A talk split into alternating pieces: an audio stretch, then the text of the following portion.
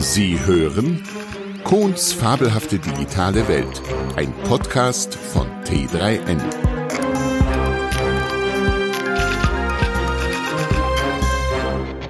Unsere Zukunft ist digital. Unsere Zukunft ist rosig oder immer wieder der übliche Verdächtige. Nun ist es endlich öffentlich. Google gibt geheime Daten seiner Nutzer in einem ganz anderen Maße als erlaubt an die Strafverfolgungsbehörden weiter. Das konnten wir am 8.10.2020 von Alfred Nge in der Zeitschrift CNET erfahren. Das liest sich so lapidar, ist aber ein Erdbeben der Stärke 200 auf der nach oben offenen Wahnwitzskala. Vor allem, weil das alle Chancen hat, zur Gewohnheit zu werden. Was war geschehen?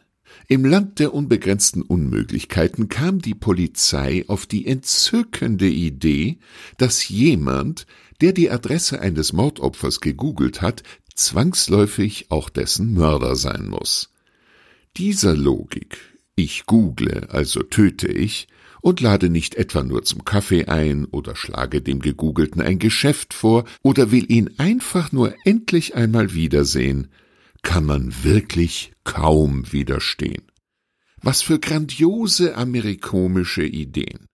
Morgens um vier Uhr früh steht bei ihnen die Polizei im Schlafzimmer und nimmt sie im Pyjama unter dem Vorwurf, irgendeinen Hans oder Franz, der durch irgendwelche unglücklichen Umstände Gegenstand polizeilicher Bespaßung geworden ist, gegoogelt zu haben, mit.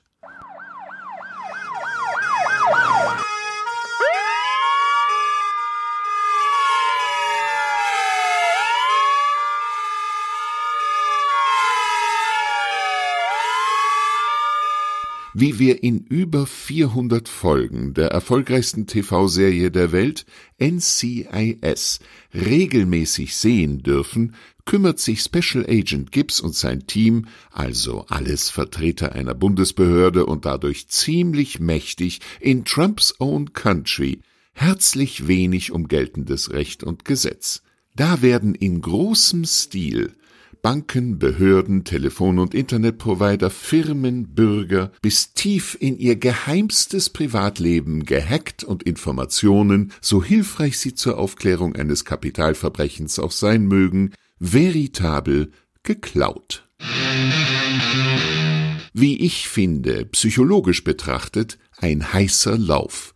Auf die Art und Weise werden wir spielerisch und unterhaltend darauf konditioniert, dass amtlicher Einbruch und Diebstahl unserer persönlichsten Daten im Lichte des höheren Gutes einer Mordaufklärung nur ein vernachlässigbares Kavaliersdelikt ist, das keiner weiteren Erwähnung bedarf. Vor allem, wenn man berücksichtigt, dass man für so einen Eingriff in die verfassungsmäßig garantierten Persönlichkeitsrechte und in die Privatsphäre zwingend einen Durchsuchungsbefehl respektive Beschluss ausgestellt auf einen konkreten Tatverdächtigen und nicht einfach nur eine vage Vermutung braucht.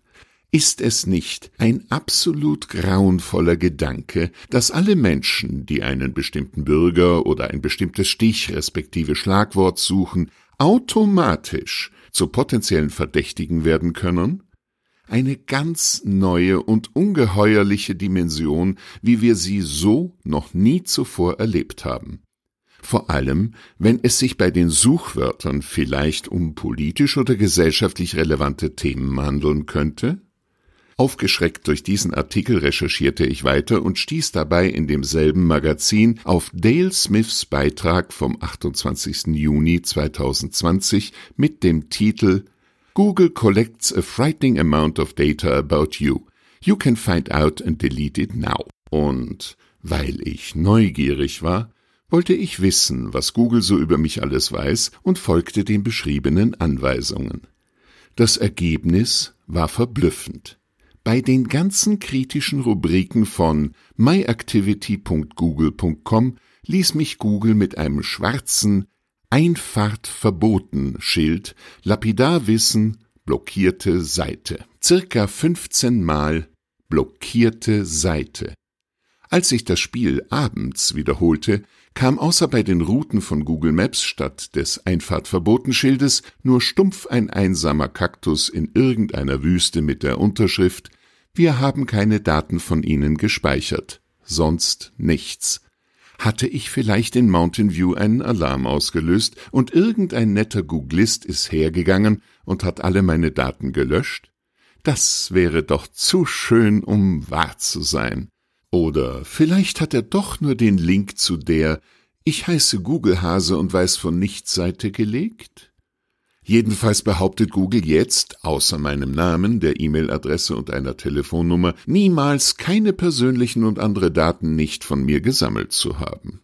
Warum drängt sich mir so sehr das Gefühl auf, vergackeiern kann ich mich durchaus alleine? Warum nur? Kann ich denen das so gar nicht glauben? Seit Jahren bin ich bei Google mit einem Account angemeldet, seit Monaten benölt mich Google ständig, dass ich mich bei jeder Suche, egal ob bei Maps oder einem anderen hauseigenen Programm, anzumelden und dabei jede Menge Cookies zu akzeptieren, etc. etc.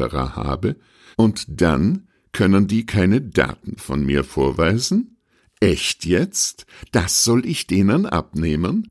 Nach allem, was Siri und Co. so angestellt haben und immer noch anstellen?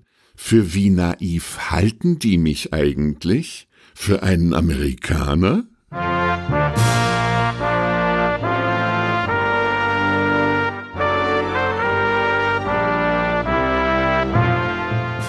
Gut, wundern Sie sich eigentlich noch, wenn wir von jeder x-beliebigen Daten- und oder Internetfirma belogen und betrogen, belauscht und bespitzelt werden?